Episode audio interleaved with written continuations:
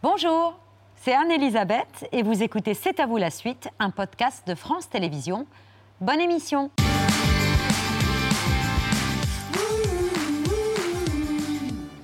C'est à vous en direct jusqu'à 20h55 avec Pierre, Patrick et un suspense interminable. 80 secondes en temps réel, une éternité en temps ressenti, un travelling circulaire à en donner le sourire, mais un impératif, garder le sourire, ne pas se quitter des yeux, ne pas se lâcher les mains et prier pour que Jean-Pierre Pernaud mette très vite fin au supplice.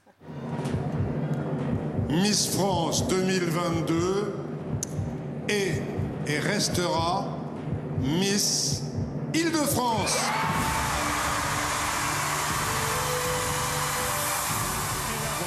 Toutes les deux, bravo à Miss France et bravo à sa première dauphine, Miss Martinique.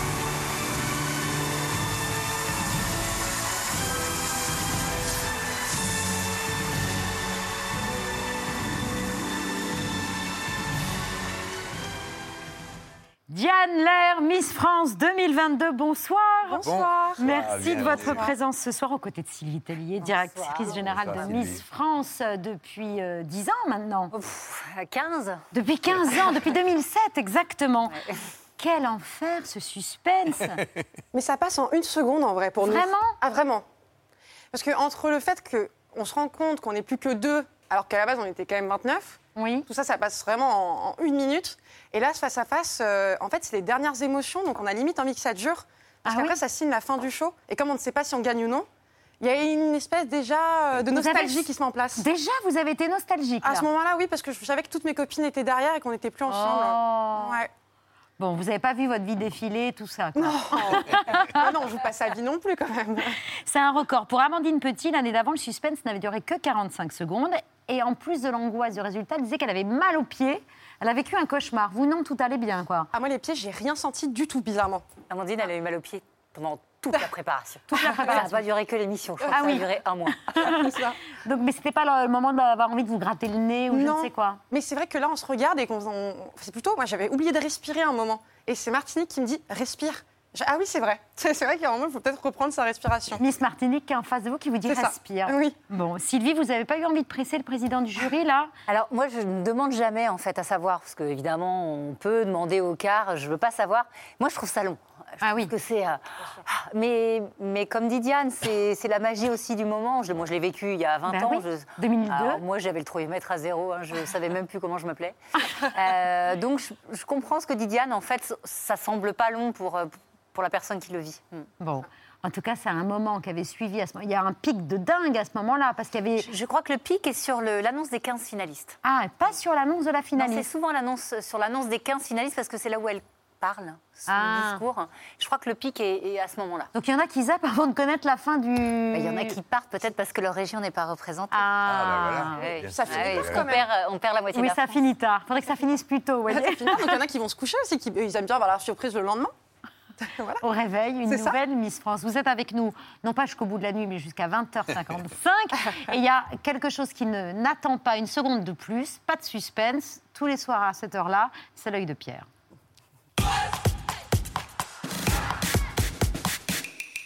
Un petit quiz musical ce soir dans votre œil. Pierre, alors si j'ai bien compris, il ne devrait pas être très compliqué de reconnaître le groupe qui chante, mais la question moins évidente, c'est de savoir où il chante et devant qui. Alors, c'est exactement cela. Euh, et voici le document dans une seconde. Je vous rappelle qu'il y a à gagner, euh, comme dans les grandes émissions, euh, votre loyer payé chaque mois pendant 128 ans. Un seul gagnant tiré au sort par ordre alphabétique. Mais j'arrête, voici le vote.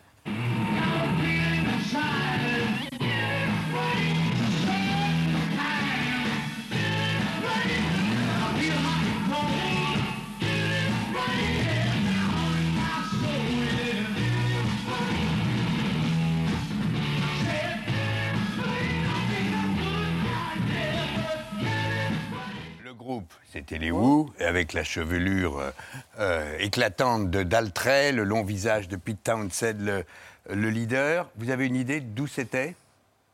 Non, moi aucune. Eh bien, c'était à la fête de l'UMA. Euh, en septembre 1972. Les Who. En fait, pour tout vous dire, avec l'avenue de Fabien Roussel qui vous a précédé, j'avais envie de consacrer cet œil aux grandes heures du journal l'Humanité et en même temps à la fête de l'humanité qui se tient tous les deux euh, deuxièmes euh, week-ends de septembre. L'humanité reste aujourd'hui, même si son économie est fragile, un de ses quotidiens du matin extrêmement intéressant pour porter des regards complémentaires sur l'actualité, même si on est loin ou même très loin des idées du Parti communiste, un peu comme la Croix dans un autre registre. Ce sont des lectures qui nourrissent le débat et l'éclairent. Donc mon idée, c'était de rappeler qu'à l'époque où le Parti communiste faisait 25% de l'électorat, dans les années 60, moi j'avais une quinzaine d'années, ben, l'UMA tirait à 600 000 exemplaires. Mon père y a travaillé toute sa vie et petit garçon, j'allais le voir, rue Réaumur, puis on en parlait avec Patrick, rue du Faubourg Poissonnière. Et pour moi, c'était avant tout le monde merveilleux des rédactions. Il y avait 200 journalistes à l'époque, la magie des rotatifs qui impriment le journal et l'envie folle de devenir un jour journaliste. Trop gamin pour penser à la politique, mais assez grand pour être fasciné par ce monde-là. L'UMA, au départ, ça a été pour moi Pif le chien et Placide et Museau. Puis ça a été les pages des sports, les meilleures avec celles de l'équipe à l'époque, avec aussi le, Miroir Sprint, qui était un hebdomadaire extraordinaire. Puis ça a été les pages culture, parmi les, les meilleurs de France, euh, mariage réussi du regard populaire et du regard critique. Et puis en septembre, tout naturellement, mes parents m'emmenaient donc à la fête de l'UMA. J'y ai vu les Wu, les Kings ou John Baez, toujours engagés contre la guerre du Vietnam et pour la liberté. I would like to say some things that I have on my mind and in my heart. We must absolutely discard violence. Nobody hears him but Gabriel and me. Gabriel and me.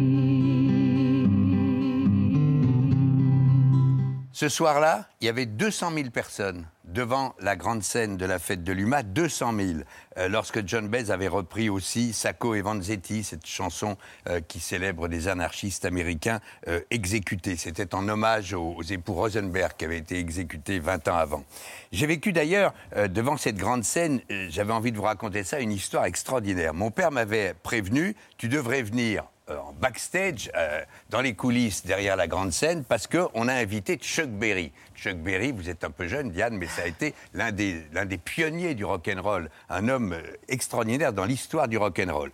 Chuck Berry à la fête de l'UMA, je suis donc en coulisses, il débarque, il venait toujours très seul parce qu'il était assez pingre, il n'avait pas envie de, partager avec des musiciens, il disait je prendrai quelques requins de studio en France. Donc il a débarqué dans sa limo, et puis il avait juste sa guitare, et puis derrière la scène, il y avait 200 000 personnes devant. Donc même s'ils sont silencieux, il a senti qu'il y avait beaucoup de monde.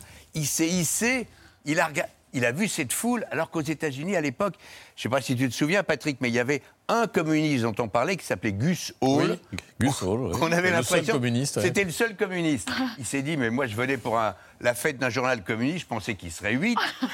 Donc il a appelé quelqu'un et il a dit en américain, mon cachet multiplié par 10 en liquide, sinon je chante pas. Donc les, les responsables ont couru dans les stands où on vend des frites, des machins, des trucs. Ils ont ramassé euh, le liquide, ils lui ont mis dans une valise et là il a dit, eh ben d'accord, on peut y aller et il a fait le duck walk.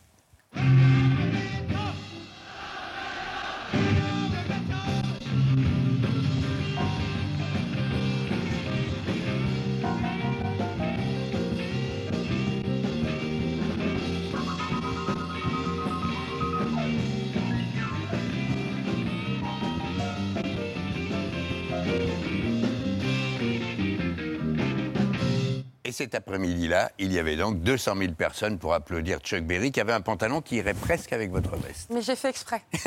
Merci. Tout était calculé pour être dans le thème. Merci Ah bien. Les fêtes de l'UMA racontées par Pierre Lescure.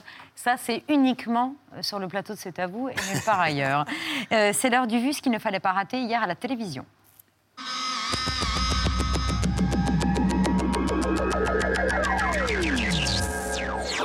Bienvenue, c'est votre téléshop et on est très heureux parce que ça va être euh, un très beau mois, vous le savez. Évidemment, on va faire la fête ensemble. Alors là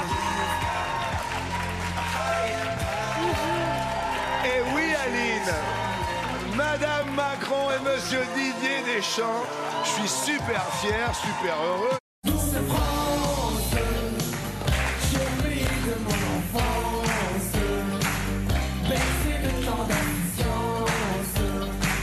D'abord, merci Madame Chirac, puisque c'est elle qui a demandé que je prenne la suite. Et je me suis rendu compte à quel point cette fondation était très forte dans le cœur des Français. Je suis Pouchol. Pouchol. J'ai pour toi 100 000 euros. J'adore faire la cuisine. Oui. Ça me détend et je fais la cuisine le soir pour le président. Pour qu'il garde la ligne. C'est l'histoire du petit-déj, tu la connais? Bah non. Bah, pas de bol. Après le scandale Orpea révélé dans un livre la semaine dernière, le groupe leader des maisons de retraite- retraite en France est désormais menacé par une action collective en justice. Plusieurs familles de résidents qui se disent victimes de maltraitance ont décidé de se regrouper pour poursuivre le groupe. Les révélations de ces derniers jours lui ont fait un électrochoc. Désormais, elle veut parler, témoigner. Selon elle, sa mère est décédée quelques mois après avoir été laissée 24 heures, les deux jambes cassées, dans sa chambre d'EHPAD Orpea. La maman d'un ancien homme politique, ex-premier ministre, qui arrive plutôt en bon état général, qui se dégrade. Elle a une permission, elle revient. Son état général s'aggrave. Elle devient un peu plus confuse, difficile à gérer. Elle s'alimente plus. Et finalement, ce qui a été pris comme décision, ce qui ressemble être plutôt une euthanasie, sauf que cette dame n'était pas en fin de vie. Donc une euthanasie, quand on n'est pas en fin de vie, ça s'appelle un meurtre. Donc si cette histoire est vraie, elle est dramatique. Et vous dites d'ailleurs que c'est le plus gros scandale, probablement, euh, du groupe Orpea. Dans sa maison, un grand cerf regardait par la fenêtre un lapin venir à lui et pas Perrin chez lui. Cerf, cerf, ouvre-moi ou le chasseur me tuera. Lapin, lapin, entre et viens me serrer la main. On commence par les bonnes ou les mauvaises nouvelles Les mauvaises, Émilie. D'abord, euh, pour euh, les automobilistes, les tarifs des péages augmentent, plus 2% en moyenne dès demain sur l'ensemble du réseau national. C'est inadmissible. Bah oui, c'est encore 2% de plus avec l'essence, avec tout, c'est une arnaque. C'est des sociétés privées, ils font ce qu'ils veulent. Fallait pas leur vendre. En Allemagne, un conducteur a atteint les 414 km/h à bord de son bolide. Sauf que le milliardaire en question n'était pas sur un circuit, mais sur une autoroute. Et cela fait beaucoup de remous dans le pays. C'est vraiment un manque de savoir-vivre, un manque de volonté de, de vivre en société. C'est de même nature que les gamins qui font des rodéos dans les villes. L'enjeu, c'est que euh, dans ce pays, finalement, les riches, les ultra-riches, payent enfin leur juste part. Vous avez dit je ne serai pas une candidate de plus. Aujourd'hui, dans les faits, vous êtes une candidate de plus. Personne ne s'est retiré. Donc arithmétiquement, mathématiquement, la politique c'est pas que des chiffres, mais c'en est aussi. Vous êtes une candidate de plus à gauche.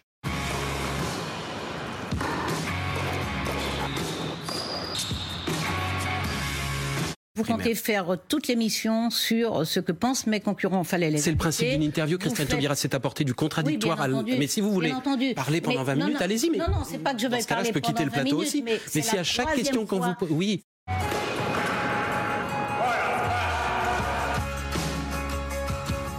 Et je vous le dis, Éric Zemmour, bien sûr qu'on en parle beaucoup, c'est lui qui fait le plus parler. Euh, euh, en fait, voilà, nous, on- on- on- on- ici, on traite les polémiques. Donc forcément, euh, il y a beaucoup moins de polémiques euh, sur, euh, Valérie. sur Valérie, euh, sur Valérie Pécresse. J'appelle Valérie. parce que- La campagne d'Éric Zemmour, de nouveau entachée par des déboires judiciaires. Cette fois, c'est le directeur des événements du candidat d'extrême droite, Olivier Hubeda, qui est visé par une enquête pour viol sur son ancien stagiaire.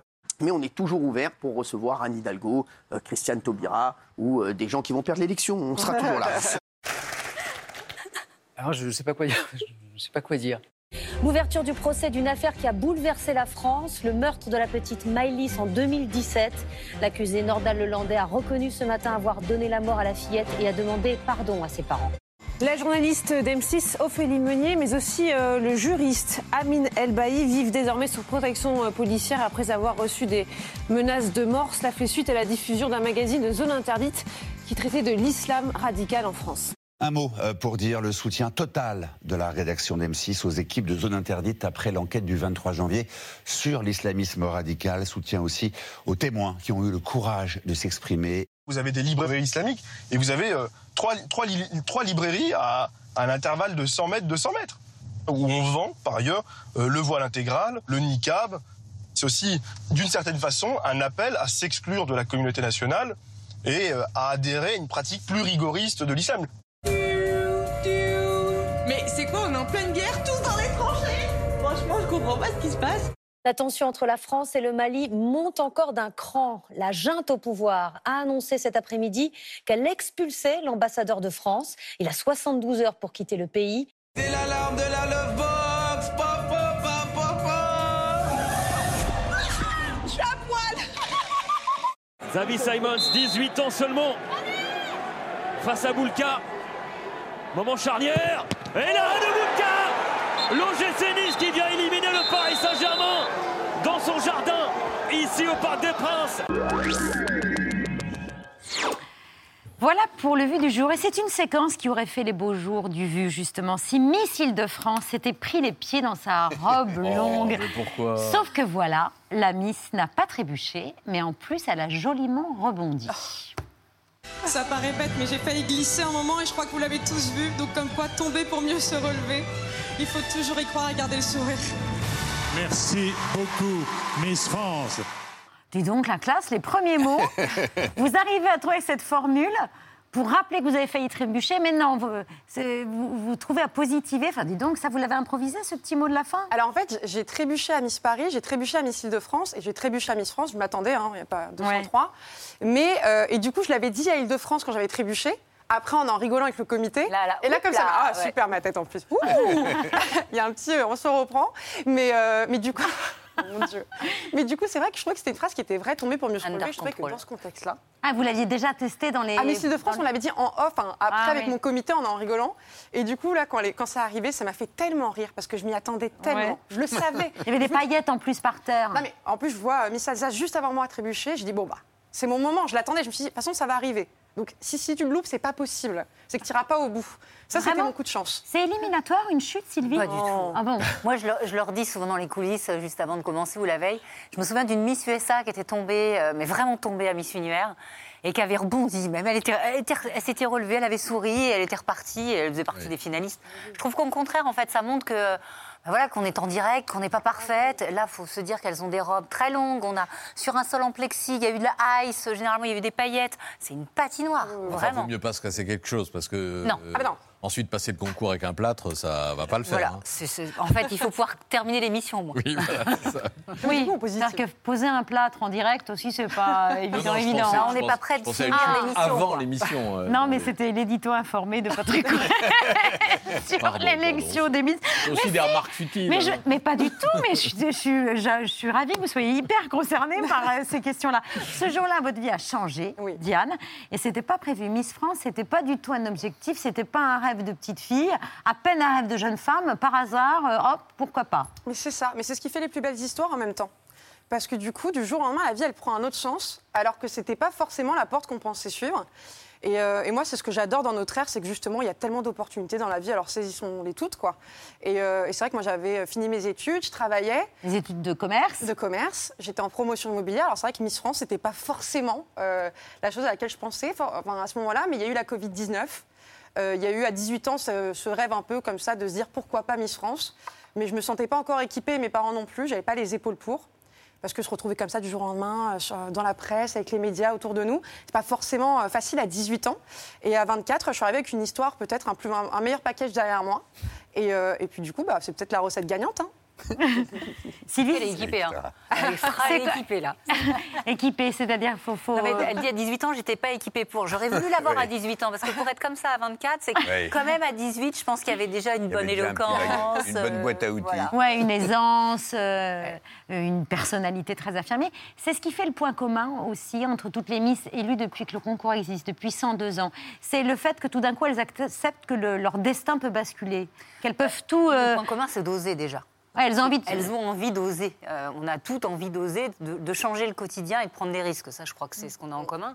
Après, euh, sur la façon dont les Français votent, euh, plus les années passent, je pense que vous le voyez, elles sont 29 candidates, elles sont sublimes. Il n'y a rien de plus subjectif que la beauté. Même si on reste dans un concours de beauté, on s'aperçoit que Miss France, c'est pas juste un concours de beauté.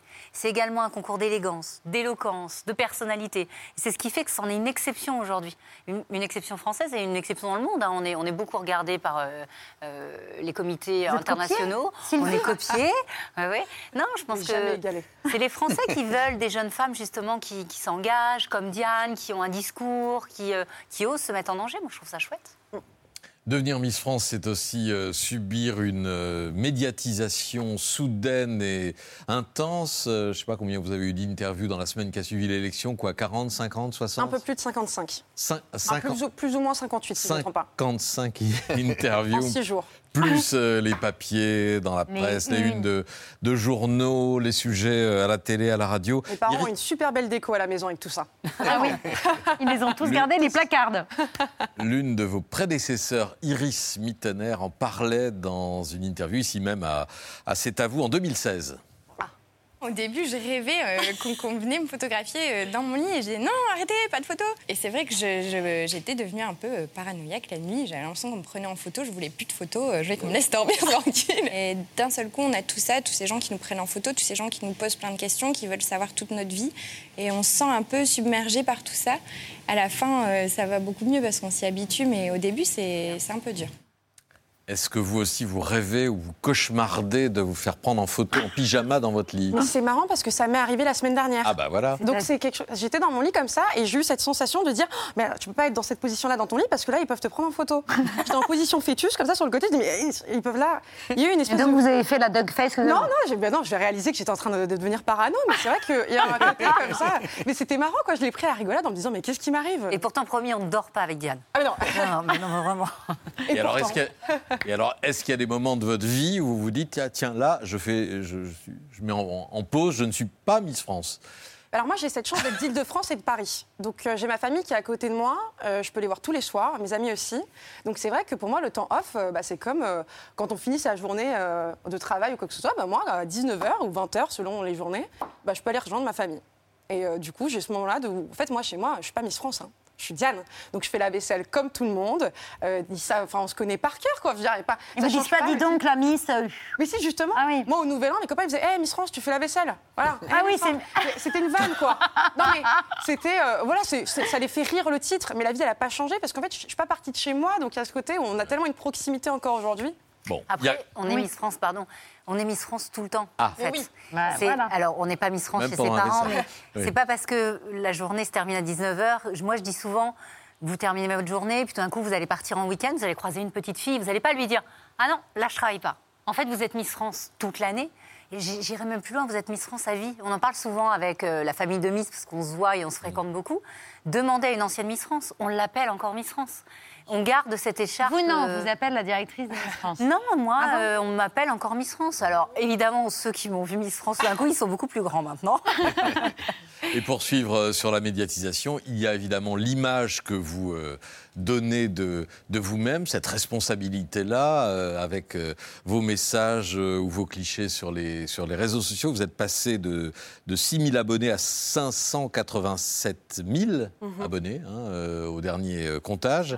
Euh, que voulez-vous représenter? Quelle image, puisque vous avez cette responsabilité d'incarner une jeune femme euh, française, moderne, j'imagine, en 2022 C'est à peu près ça. Euh, après, c'est vrai que c'est une grosse responsabilité parce que, comme vous l'avez dit, vous passez de euh, Diane Lair, qui est bah, la personne lambda, qui travaille, etc., à Diane Lair qui résonne d'une manière différente dans la tête des Français. Et puis aussi, euh, beaucoup de jeunes qui me suivent, qui euh, me, prennent pour exemple sur plein de choses. Et on sent qu'effectivement, on a une responsabilité en tant que telle en portant ce titre parce qu'effectivement, c'est pas un travail. On, devient une personne publique. Miss France reste et restera Miss France à vie. Et du coup, moi, ce que j'ai envie de montrer sur les réseaux, je pense que effectivement, on le voit avec la montée d'Instagram. Il y a quoi Il y a trois heures de prime. D'un coup, on passe à un demi-million d'abonnés. C'est quand même assez incroyable. Euh, Instagram, aujourd'hui, ça prend beaucoup de place, les réseaux en général. Euh, les jeunes, ils prennent énormément exemple de ce qu'ils voient. Et c'est vrai qu'aujourd'hui, on voit beaucoup de parfaits. Euh, on est toujours beau, on part en voyage, on vit dans le luxe. Et moi, j'avais envie de montrer quelque chose, et je le comprends, c'est le métier aussi qui montre ça, mais moi, j'ai envie de montrer la vérité. C'est-à-dire que pour moi, euh, la vie de tous les jours, c'est papa et maman. Il y a des jours où maman, elle est au top de sa forme, et elle a envie de faire toutes les activités, elle est pompée, là, elle s'est maquillée, le soir, dîner avec papa. Il y a des jours où maman, elle est fatiguée, elle n'a pas envie.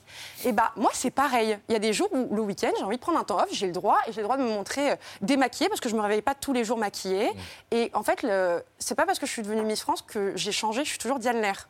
Simplement, ils résonnent différemment. Et ça, j'ai envie de le montrer. Donc, euh, moi, je me démaquille sur les réseaux euh, en filmant pour montrer euh, du côté naturel. Je me montre en train de faire du sport et en train de transpirer, parce que c'est mon quotidien. Vous transpirez? Effectivement. Et apparemment, c'est un souci de santé selon certains médias, ce qui m'a fait beaucoup rire. Ah oui? Mais, mais voilà, a- j'ai envie de montrer une image très accessible où on arrive à, à dire que, en fait, on est comme tout le monde. Et je veux pas créer de complexe chez les gens. Et j'ai le droit d'avoir un bouton et d'avoir des cernes, c'est pas grave. Oui.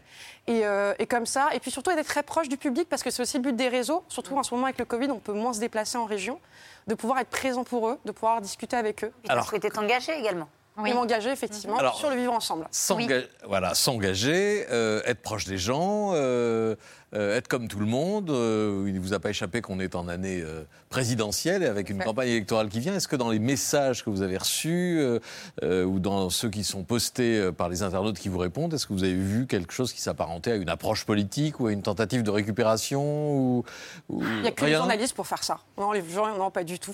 Ils sont très contents. Non, mais c'est vrai que les journalistes, tout le monde avec attendez, le il y a vivre ensemble. partout. Non, mais pas, pas dans le public, moi. En tout cas, c'est des jeunes qui me suivent. Bon. Donc, Mais le vivre ensemble, c'est un message Très jeune, hein. auquel ils adhèrent. Ah oui. Je parle de le, vivre ensemble, ça, remporte, ça compose plein de choses. C'est à la fois la tolérance, à la fois euh, arrêter le harcèlement scolaire, c'est à la fois le racisme, l'homophobie. C'est tellement gros comme terme que euh, bah, tout, le monde- tout le monde s'y rejoint à un moment ou à un autre. Donc euh, c'est pour ça que moi c'était une cause importante, surtout dans ma région où c'est multiculturel. Pour moi, ça, ça a résonné. c'est pour ça qu'à Miss France, je trouvais que c'était vraiment un sujet important à mettre en avant pendant mon discours. Vous l'avez prononcé, oui. Vous Oui. avez parlé du vivre ensemble dans le discours.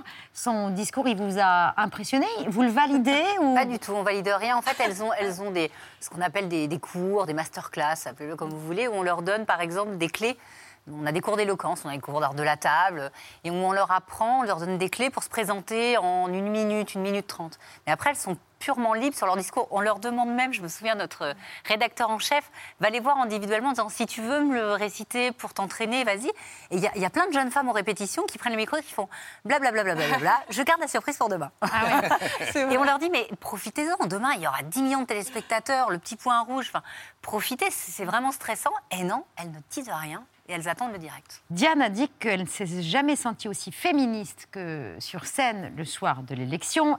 Évidemment, le féminisme, le sexisme de cette élection, c'est un sujet récurrent. Ah oui, moi je pense Oui, que ça fait... mais qui vous exaspère? Ça m'exaspère pas parce que je suis assez tolérante. Je pense qu'on a tous le droit de, de penser ce que l'on souhaite. Et euh, non, ce qui m'exaspère un peu, c'est qu'on veuille la mort d'un concours qui est une tradition, comme Miss France. On sait, c'est clair que, et vous le savez, on est, euh, on est tous avec euh, une force physique différente, une beauté différente, une éloquence différente, un- une intelligence différente. Miss France, faut- c'est juste un concours de beauté, c'est un divertissement. Mais qui évolue avec son temps assez. il y a avec 20 son ans, temps. euh, quand vous avez été élu, on n'avait pas le droit, par exemple, de se colorer les cheveux. C'est on vrai n'avait pas le droit de se colorer les cheveux. Bon, c'est pas pour ça qu'on le faisait pas. hein. Euh, on avait, oui, le règlement a évolué parce que la société a évolué. Mais moi, je me sens pas moins féministe aujourd'hui que je l'étais il y a 20 ans. Juste un mot sur une des nouveautés de cette année, euh, la question de la rémunération. Pour la première fois, les candidates ont signé un contrat et ont touché 84 euros par jour, soit 250 euros net. Euh, un salaire de figurante qui comprend la soirée d'élection et deux journées de répétition. Deux questions. Pourquoi avoir décidé cette année de rémunérer les candidates qui jusque-là concouraient à titre gracieux? Est-ce que c'est une réaction à l'action, euh, à la décision d'oser le féminisme de saisir les prud'hommes? Euh, Deuxième question sur le montant de cette rémunération qui paraît trop symbolique aux yeux de plusieurs candidates qui n'ont pas hésité à le dire. Qu'est-ce que vous répondez à ces deux questions? Alors, sur la mise en place du contrat de travail, c'est très simple. Aujourd'hui, la production évolue. Euh, et parce que le show Miss France, parce que Miss France c'est un concours, mais c'est avant tout une émission de télévision. Vous voyez, par exemple, cette année, il y avait deux jeunes femmes qui descendaient en Mary Poppins, il y a eu plus de deux heures et demie de répétition. La production a tellement évolué qu'il faut aujourd'hui, et ça a nécessité la mise en place Ça d'un s'est contrat de travail. professionnalisé. Voilà, le, le show vraiment s'est Et professionnalisé. est-ce que c'est assez payé? Et après, alors, elles ont été rémunérées au SMIC. Euh, moi, attention à pas dévaloriser les gens qui sont payés au SMIC, parce que voilà, il y en a beaucoup. Euh, je pense qu'on ne fait pas Miss France pour, euh, pour le salaire. en tout cas, pour le contrat, on fait, on fait Miss France pour, pour profiter d'un tremplin exceptionnel, pour vivre un rêve. C'est une nouveauté. Alexia Laroche-Joubert est arrivée, vous savez, à la présidence de Miss France euh, en- l'année dernière. C'était une réflexion euh, qu'elle a, qu'elle a initiée, qu'elle qu'elle a souhaité mettre en place. Je trouve que, effectivement, elle a aujourd'hui euh, permis à des jeunes femmes d'être rémunérées deux jours. Avant, ça n'existe pas. Ça n'existait pas, donc c'est déjà un plus pour elles. Mais je ne pense pas qu'on vienne là pour, pour l'argent. Oui, et ça changerait le profil des candidates s'il y avait un salaire plus important. Ça, c'est ce que dit aussi Alexandra Joubert. Vous le pensez? Moi, je pense tout simplement que Miss France, effectivement, c'est un rêve. Est-ce qu'un rêve a un prix? Non. Euh, Est-ce que recevoir autant l'amour des Français, ça a un prix Non plus. Euh, personnellement, que quand j'ai vu euh, la je ne l'ai même pas regardé, pour être honnête. Ça ne, ça ne changeait rien. C'était pas le but. Je me suis battue à la locale, je me suis battue à la régionale, je me suis battue à la nationale. Franchement, c'était pas pour Parce que l'argent. Diane, de toute façon, elle venait gagner. Toi, ce que tu voyais, c'était ce que- ce qu'allait t'apporter Mais cette baguette magique, en fait. c'est- mais c'est le côté. Mais même, mais, mais même si j'avais pas gagné, on est sur scène devant des millions de téléspectateurs. C'est une fois dans une vie, quoi. Et il y a tellement de candidats qu'on a été face à elles, qui ont voulu notre place et qui n'ont pas pu y arriver. Je vais pas me plaindre de ce que je reçois, c'est que du plus. C'était un rêve d'être là. C'est incroyable. Mes parents, ils ont mis les étoiles qui brillent juste pour la fierté que je leur ai donnée. Moi, je suis trop contente. Ça n'a pas de prix. Euh, on, va vous proposer un document de 1977 où le, sexisme est celui des mecs. Vous allez voir, euh, ce sont deux, deux journalistes qui commentent la préparation du concours Miss France. Ils y vont tant qu'ils peuvent sur le mépris et la caricature. Et ils le font tellement bien euh, qu'on se rend compte que ce sont deux têtes à claque. Mais on avait envie de vous le faire entendre. 77. Quelles étaient tes premières réactions de journaliste déjà? Bien, je dois dire qu'au début, j'ai eu du mal à faire la différence entre cette présentation et le salon de l'agriculture. À ce point-là À ce point-là, ouais. Non, sérieusement, à l'heure où on parle de libération de la femme, on peut tout de même un peu s'interroger. Là, elle planche, Alain. Il s'agit de quoi? Eh bien, il s'agit d'un test qui va, en principe, mettre en évidence leur qualité morale et intellectuelle. Oui, on le voit d'ailleurs. Oui. Qu'est-ce que tu vois? Rien. Euh, on reconnaît les voix, mais c'est pour ça que je dis pas les noms, mais, euh, mais Ouais, c'est ça mérite deux pas qu'on les à donne. hein, voilà. Là, ça fait vraiment tête à claque, vous êtes d'accord Oui, parce qu'il y a toujours, de toute façon, il y a toujours eu des clichés sur Miss France et on ne pourra pas s'empêcher de, voilà, de, on ne pourra pas lutter euh, contre les préjugés. Mais Diane aujourd'hui sur le plateau euh, est la Bah, meilleure voilà. réponse. Bah, Voilà, je crois exactement. que c'est ça en fait. Et puis, et puis toutes celles qui étaient avant moi. quoi. Aujourd'hui, Miss France, on, a- on montre bien. Toutes nos Miss France, elles font des choses incroyables aujourd'hui. Elles ont montré qu'elles étaient, elles étaient bien plus que tout ce qu'on voulait leur faire croire qu'elles étaient. Donc euh, je trouve ça dommage que ce soit encore réducteur à ce point. Mais là, c'était 77. hein. 77, mais La société a bougé. encore. Même les mecs ont Vous les entendez encore, ces remarques? Mais ça arrive qu'on les entende encore, c'est dommage. C'est tellement plus, mais en même temps, moi j'adore ce côté-là de challenge de prouver que voilà, on peut être. Vous répondez quoi à ce genre de réflexion? Mais je réponds, je réponds pas. Juste regardez les autres, quoi. Regardez Amandine Petit, regardez Laurie Tillman, regardez Iris Mittenard, regardez Flora Coquerel dans l'associatif. On peut faire tellement de belles choses. On n'est pas simplement un physique, on est tellement plus que ça. Euh, moi, les Miss France, c'est absolument pas ce que je retiens d'elles, en tout cas. Et est-ce qu'on aura des, des Miss France avec des piercings, des tatouages, euh, une Miss France qui dit euh, transgenre un qui jour dit mise en place d'un contrat de travail, évidemment, va impliquer que le règlement soit revu. Parce que vous savez, quand on met en place un contrat de travail, il ne faut pas qu'il y ait de discrimination. Donc euh, là, on a réuni, nous, les délégués, mercredi dernier, euh, parce qu'évidemment, on veut les consulter. hein. C'est eux qui sont en région et qui, qui, grâce à eux, hein, vont euh, chercher, organiser, élire, euh, élire les élections. Donc oui, évidemment, il y aura des, des changements. Il y aura des changements. Il y Donc, aura des Peut-être euh, des candidats transgenres, par exemple, comme il en existe dans d'autres concours de beauté. On reviendra Ok. On reviendra en parler. Bon, très bien. Euh, on passe à un tout autre sujet, l'écologie, qui était peut-être d'ailleurs le- la cause d'une des Miss qui concourait euh, cette année. Et là, euh, face à l'écolo- l'écologie, on, on assiste à un déni cosmique. L'apocalypse est imminente, mais tout le monde s'en fout. Scénario d'une fiction qui bat des records sur Netflix et dont s'est inspiré Thomas VDB dans une chronique sur France Inter. Don't Look Up, c'est un film. C'est un film sur des scientifiques qui disent aux dirigeants que ça va être la fin du monde de façon imminente et les dirigeants ne font rien. Et donc en le regardant le film, on se dit mais c'est des tarés. Mais en même temps, ça fait du bien de se dire ça en regardant une fiction parce qu'habituellement c'est exactement ce qu'on se dit mais en regardant les infos. C'est vrai que là, ça fait quand même du bien. Et le film est vraiment super parce que j'en parlais à un pote qui me dit ah ouais, je vois, c'est une métaphore sur le changement climatique. Et il a dit, vraiment exactement comme ça. Je ne sais pas si ça aurait été possible de le dire avec un ton encore plus cynique et condescendant. Parce que les gens qui parlent de façon désabusée, pourquoi pas, mais quand c'est pour parler de la fin du monde, c'est un peu énervant quand même. En tout cas, le succès du film, eh ben, il est encourageant parce que la majorité des commentaires sur Internet disent la même chose. Les gens disent Waouh, ça montre hyper bien l'inaction et notre in- l'inaction des gouvernements face à l'urgence écologique. Et d'ailleurs, ils sont un peu frustrants ces commentaires parce qu'on a envie de leur dire Ok, ben, du coup, on fait quoi? Et les gens, ils sont Waouh, on se rend vraiment trop bien compte de la gravité. Là, ok, mais donc on fait quoi précisément? Rebonsoir, Émeric Caron. Le dîner climatique, c'est le titre de cette fiction hein, qui connaît euh, Don't Look Up, Ne regardez pas en l'air, qui connaît un énorme succès sur Netflix et qui justement pose la question de l'inaction face à un danger imminent. C'est un peu aussi le sujet de votre premier roman. La fiction, qu'elle soit écrite ou cinématographique, c'est le meilleur moyen pour marquer les esprits, euh, Émeric? Sans doute, sans doute effectivement que ça apaise par rapport. Enfin, je ne sais pas si ça apaise parce que c'est censé plutôt éveiller les consciences, mais en tout Mm. cas dans la lecture, c'est un petit peu plus facile peut-être que des essais. Euh, peut-être que par le biais euh, d'une histoire qui, qui, effectivement semble imaginaire, mais qui pourtant charrie des éléments bien réels, et ben on arrive à mieux comprendre peut-être ce qui peut nous arriver. L'action se déroule dans votre roman en 2054. C'est dans pas longtemps. La fin, la fin, puisque c'est un roman qui s'étend. Oui. Voilà, sur une Mais- centaine d'années. Mais effectivement, le début, vous avez tout à fait raison, Elisabeth, commence en cette. euh, Voilà, une 2054. troisième guerre mondiale vient d'éclater à grands coups de bombes nucléaires. La France est redevenue une dictature anti-écolo. Euh, est devenue, pas redevenue. Voilà, devenue. Ça, c'est la, ça, la version la plus pessimiste, hein, rassurez-moi. Oui, bien sûr. On Ah ouais. pourrait imaginer que par un coup, de, un coup de baguette magique, tout s'arrange dans les mois et dans les années qui viennent, mais je ne le crois pas. Je fais partie de ceux qui pensent que si on ne prend pas des mesures drastiques dans les années qui viennent, nous serons confrontés à des événements dramatiques. Alors peut-être qu'ils ne prendront pas exactement la forme que moi j'ai imaginée, peut-être que ce ne sera pas une dictature.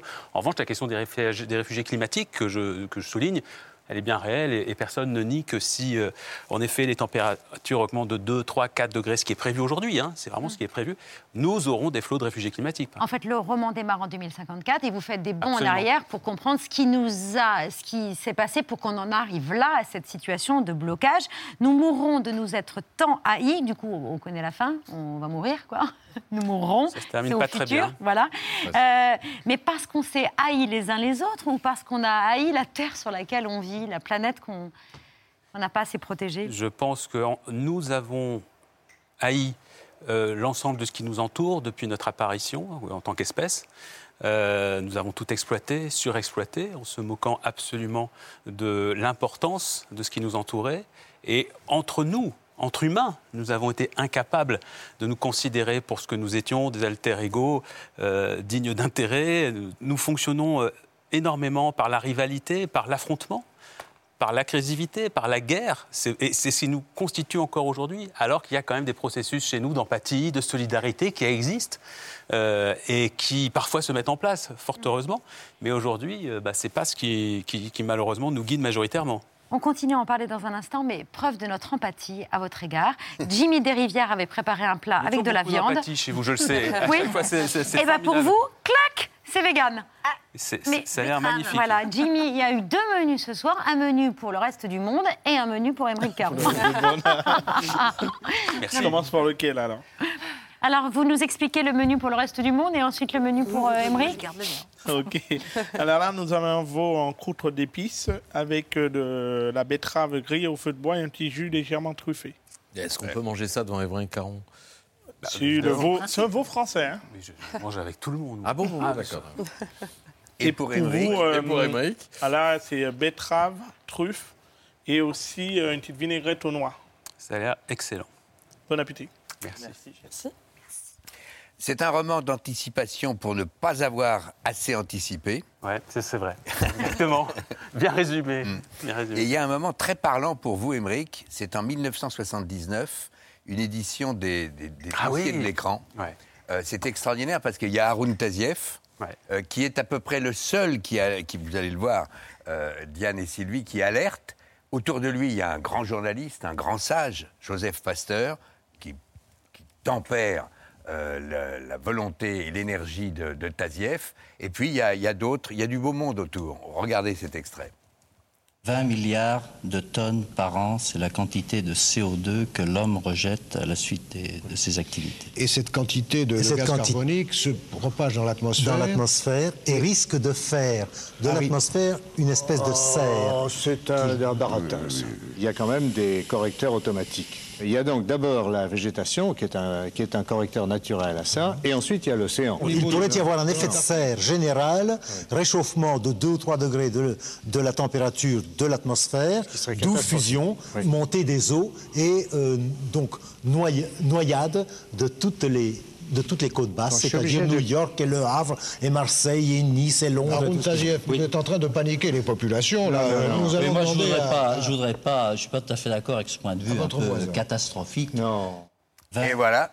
Donc il n'y a que Tazieff euh, qui est précis et qui décrit très bien en plus, Absolument, de tout ce qui façon se passe très, très pédagogique, et d'entendre la réflexion de, de Jean-Yves Cousteau. Qui, qui, oui. Qui est une référence par ailleurs. Absolument. euh, Et qui développe hein, dans l'émission. Ah oui. ça, ouais. ça dure au-delà de l'extrait. Cousteau est très, très en retrait sur l'idée d'un- d'une catastrophe. Tout ça, c'est du baratin, dit-il. Ouais. Donc, ça, ça dit Arrêtez bien- de paniquer les gens. Oui, ça dit bien quand même de là où on vient. C'est vrai, c'est- bien que vous ayez retrouvé cet extrait. Je vous remercie parce qu'en effet, je, le- je le retranscris dans, le livre parce que mes personnages traversent des, des événements qui ont réellement existé, sauf bien évidemment quand on dépasse 2022, puisque là, c'est mon imagination qui, qui, qui- qui travaille. Ou alors vous Mais- avez des infos. ou j'ai des infos que je ne peux pas livrer. Euh, mais euh, effectivement, il y a beaucoup d'événements. En 79, tiens, même année, première réunion sur le climat à Genève, où on a conscience tout à coup de l'effet de serre, du réchauffement climatique. C'est des mots qui, à l'époque, sont complètement inconnus. Et à l'époque, l'administration Carter, aux États-Unis, euh, a conscience du problème et pense qu'il faut euh, y trouver des solutions. Exxon même se dit ah, faudrait peut-être en effet qu'on envisage autre chose pour un autre développement, qu'on décarbone. Et puis, euh, donc, on a un début de prise de conscience, et puis tout ça va être détricoté dans les années qui viennent après Reagan. Reagan qui va dire on stoppe tout ça, on s'en moque, tous les autres gouvernements. C'est pour ça que je parle également aussi de l'arrivée de Thatcher, le néolibéralisme, qui va faire beaucoup de mal à la planète, évidemment. Et donc j'essaye de, de- de raconter. euh, Je, je parle aussi de la crise des missiles de Cuba. Oui. C'est beaucoup. Et la façon dont elle a été réglée, ça c'est en 60. 62. Deux. On est en 62 et là aussi, c'est- on est vraiment au bord de la troisième guerre mondiale.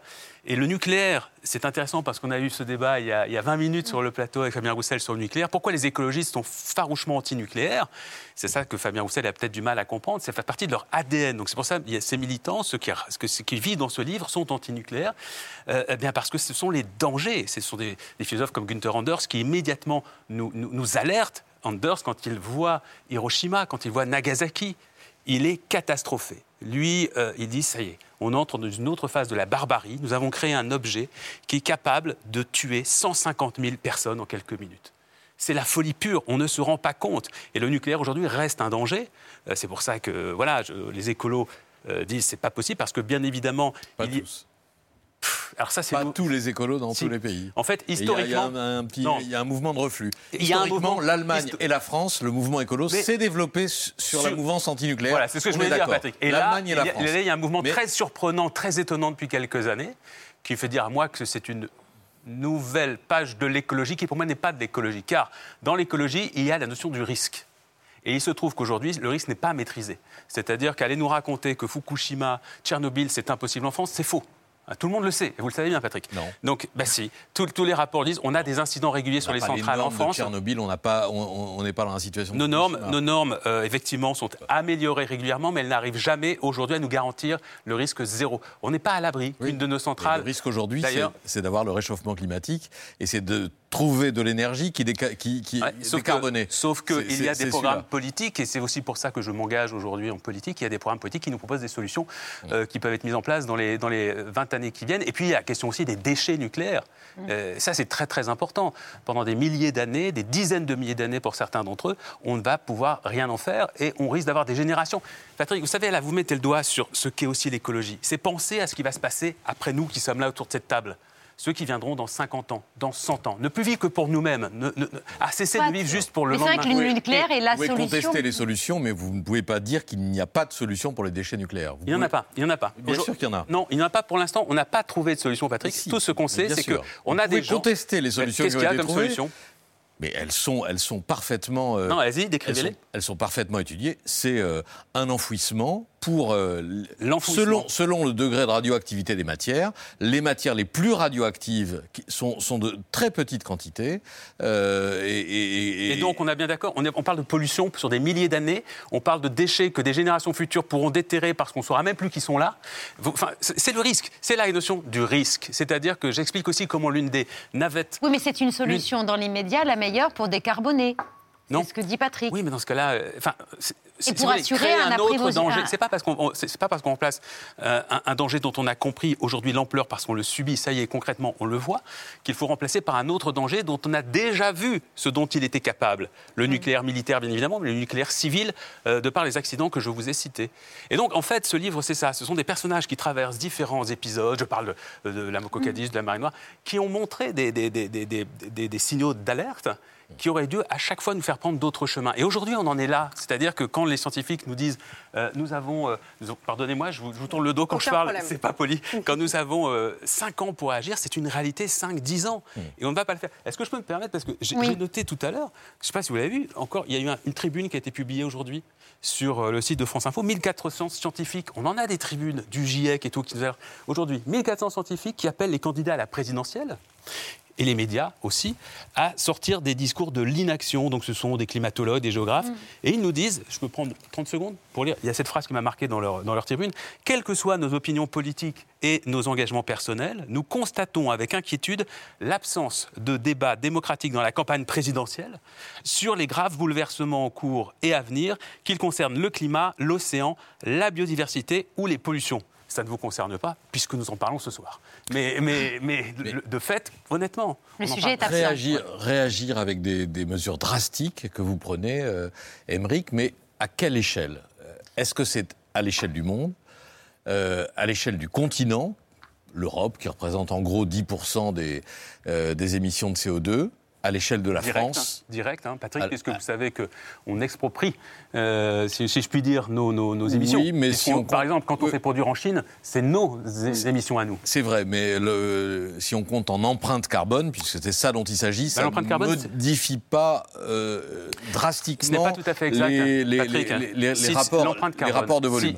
Et là, pour la France, ça- ça reste, pour la France, c'est 1% des émissions de CO2 au On niveau est- mondial. Et si on prend l'empreinte carbone, c'est un petit peu plus, mais guère 1%, plus. parce que nous, en effet, c'est vrai que là-dessus, je, je vous donne un point, c'est que le nucléaire nous aide effectivement à être plus faible que les autres. Ça, là-dessus, c'est vrai, mais 1%, c'est énorme par rapport à l'échelle de la planète. Mais sans- quand même, si tout le monde vivait aujourd'hui comme les Français, il nous faudrait trois planètes. Absolument. Trois planètes. Donc euh, c'est quand même qu'on pollue beaucoup, beaucoup, beaucoup. C'est vrai. Mais la présidentielle Oui. propose d'agir sur ce 1% seulement.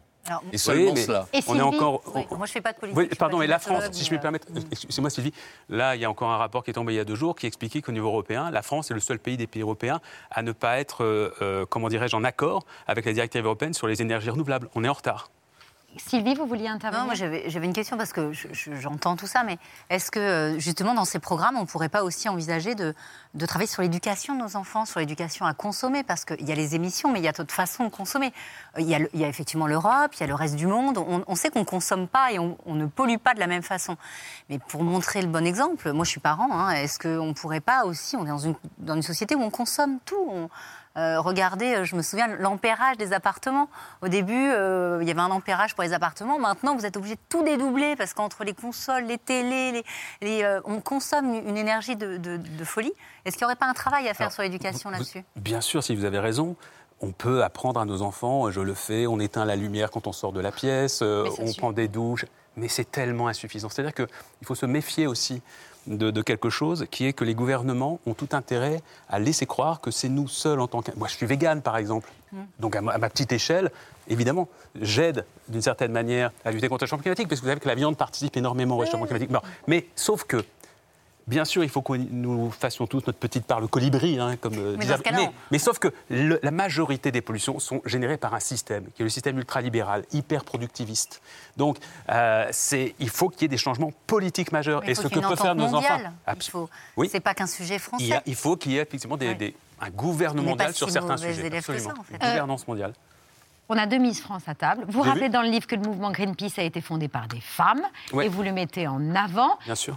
Le 8 mars, c'est la journée de la femme. Sylvie, un petit message à ce Oui, sujet. parce qu'avec nos amis Miss France, en fait, on a collecté euh, plus d'une quinzaine de milliers de vêtements euh, sur cette fin d'année qui seront distribués aux femmes isolées en situation de détresse. On va, on va aller avec Diane rencontrer une association qui s'appelle Mamama euh, pour le 8 mars et on va aller euh, distribuer tous ces vêtements. Voilà, c'est une petite goutte, mais encore une fois, si euh, on fait tous quelque chose, je pense qu'on peut grandir ensemble. Nous mourrons de nous être tant haïs, un titre qui est assez poétique parce que vous dites qu'on ne résout pas tout dans le conflit. Je pense que ce soir, il y a eu une discussion apaisée et constructive. Merci, messieurs. voilà. Euh, maintenant, on va terminer dans la fureur avec les actualités moins constructives, euh, mais du rire avec Bertrand Chamerois et ses actualités et mon accent belge. Dans la, toujours, comme. Dans la moquerie. Bonsoir à la une de ce 1er février. Les EHPAD, plus que jamais au cœur de l'actualité, on pensait avoir tout vu, tout entendu sur le sujet. Et pourtant, ce midi sur France 3, nous avons découvert que dans un établissement des Deux-Sèvres, on lâche des rapaces sur les pensionnaires. Des oiseaux pour Wow, pratiquer wow. la médiation animale, la méthode est moins courante qu'avec un chien ou un chat, et pourtant, L'image est impressionnante, mais je rassure, hein, il s'agit évidemment d'une démarche positive. C'est une séance de médiation animale afin de détendre les pensionnaires. Tout ça pour vous emmener à mon passage préféré du reportage, l'interview de la personne à l'origine de l'opération. La médiation animale, de toute façon, c'est la recherche d'interactions positives lorsque l'on met ensemble un homme et un animal. En fait, c'est vraiment le but. Et c'est vrai que ça fonctionne. Là, on le voit bien. euh, Je crois que vous avez oublié un- quelque chose sur votre tête. Une perruche, me semble-t-il. Ah, vous soutenez le- la démarche? Oui, Émeric, il devait venir avec une perruche, mais il l'a oublié. Ah, c'est la dommage. Ah, la prochaine fois.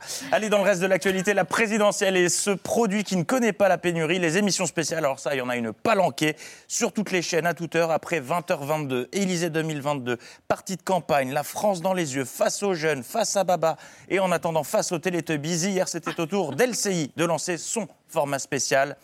Mission convaincre Magneto. Émission dans laquelle on ne se coupe pas la parole et on renifle.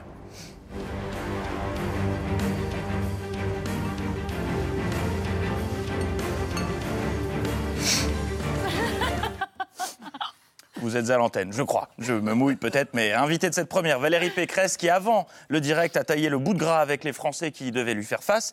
Valérie Pécresse qui est officiellement entrée en campagne, comme toute politique en campagne. Elle fait mine de s'intéresser à ce qu'on lui raconte, alors qu'en vrai sa tête est beaucoup plus loin, ailleurs. Écoutez, on a tous déjà fait ce... Hmm, D'accord. À un collègue qui nous raconte son week-end le lundi. Vous étiez dans l'Ain. ben en fait, maintenant, ça s'appelle Valserone. C'est où Valserone Donc, Bellegarde-sur-Valserine, si vous préférez. Ah, c'est l'ancienne Bellegarde sur Oui, Valserine voilà. Ça s'appelle- avec euh, trois communes, euh, Châtillon-Michaille et Loncran. Donc, euh, Valserone. Pour la Ah, très Valserine et le Rhône. Voilà, Valserone. Nouvelle commune. Nouvelle commune depuis euh, janvier 2020. D'accord. Est-ce que D'accord. vous connaissez Bellegarde Oui, sur j'imagine. Et- Voilà. Voilà, d'accord, très bien. Belle balade euh, dans la région.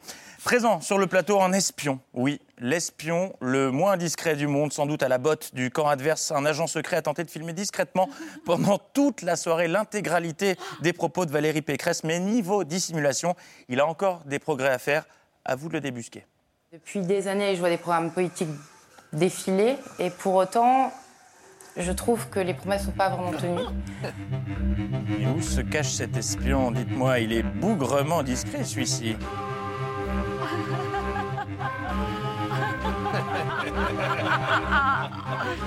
Mhm. Prends garde, Daniel Craig. Pour mener le débat, Ruth Elkrief et David Pujadas. David Pujadas, euh, qui à un moment de la soirée a pensé parler comme un jeune, alors qu'en fait, il disait quelque chose de totalement banal. Vous avez 23 ans, vous êtes euh, étudiant en école d'ingénieur euh, à Champs-sur-Marne, donc euh, dans le 77, euh, comme on dit. Hein, le, le 77, comme on dit. Hein, vous venez de Paris, le 75, comme on dit. Oui, tout le monde le dit, David. Euh, face à Valérie Pécresse, des abstentionnistes qui attendaient beaucoup, mais alors vraiment beaucoup, de la candidate. Qu'est-ce que vous attendez de Valérie Pécresse ce soir? Euh, très honnêtement, pas grand-chose. Qu'attendez-vous de Valérie Pécresse ce soir? J'attends pas grand-chose. euh. Qu'est-ce que vous avez envie de dire à Valérie Pécresse ce soir? Euh, à Valérie Pécresse directement, je sais pas trop parce que bah voilà. Difficile. Eh ben, merci d'être venu. Euh, allez, tout autre chose, c'est officiel. Nous sommes entrés dans une faille spatio-temporelle après Christiane Taubira et son discours de victoire de la primaire populaire dont on vous parlait hier. Une possible victoire en avril 2002. Eh bien, le vortex temporel se poursuit. Éric Zemmour a, a reçu euh, ces dernières heures le soutien de Bruno Maigret. Bonsoir, monsieur Maigret. Bonsoir. Mon Dieu, Bruno Maigret, 20 ans qu'on ne l'avait plus vu dans les médias. Pourquoi le... Il est de retour à la vie médiatique grâce à Zemmour et Eric Park, qui ressuscitent les vieilles idées et les vieux politiques d'extrême droite. Et preuve que nous sommes vraiment bloqués dans le temps. Aujourd'hui, Jean Castex, Premier ministre, concluait le Varenne agricole de l'eau de 2022. Et pourtant. projet majeur de modernisation, de renforcement de notre économie et de notre souveraineté, dans lequel l'agriculture avait toute sa place, dont 100 millions de francs à l'espèce dès 2022, pour précisément permettre d'acquérir des matériels innovants par les agriculteurs. Alors non seulement Jean Castex veut intégrer des matériels dans les agriculteurs, mais surtout le Premier ministre parle en franc. C'est officiel, nous sommes bloqués. Dans les années 2000, ça paraît à la fois si proche et si loin. Ah, 2002, c'était ça. Rappelle-toi, Patrick. Non, pas ça, ne mal balancez pas les magnétos avant. La SketchUp 2002, c'était votre année de règne euh, en tant que Allez, Miss. eh oui, On découvrait l'euro, on perdait la Coupe du Monde. Diane, vous aviez 5 ans, 5 ans. Déjà pas mal. Et oui, ça fait mal. Et au cinéma, sortait le carton de l'année, Astérix et Obélix, Mission Cléopâtre, film culte d'Alain Chabat et cette tirade tout aussi culte d'Edouard Baird. Vous savez, moi je crois pas qu'il y ait de bonnes ou On n'a de vraiment mauvaises pas les moyens situations. de, des images. Moi, si je devais résumer ma vie aujourd'hui euh, avec vous, je dirais que c'est d'abord des rencontres. Euh, des gens qui m'ont tendu la main peut-être à un moment où je ne pouvais pas, où j'étais seul chez moi. Hasard ou coïncidence, pour célébrer les 20 ans de Mission Cléopâtre, hier sur LCI dans Mission Convaincre, Valérie Pécresse a rendu hommage à cette tirade Ah oui interminable. Alors, Madame, Madame Pécresse, c'est une bonne situation, ça, candidate à la présidentielle Parce que je crois pas que les Français, les, les Français, ils comprennent bien. Ils- Moi, ce qui, ce qui m'a construite, c'est que j'ai eu euh, des professeurs et, euh, et une famille euh, qui m'ont beaucoup aidé, qui m'ont beaucoup porté. Et c'est pour ça que je me suis engagée en politique. Moi, j'ai beaucoup reçu.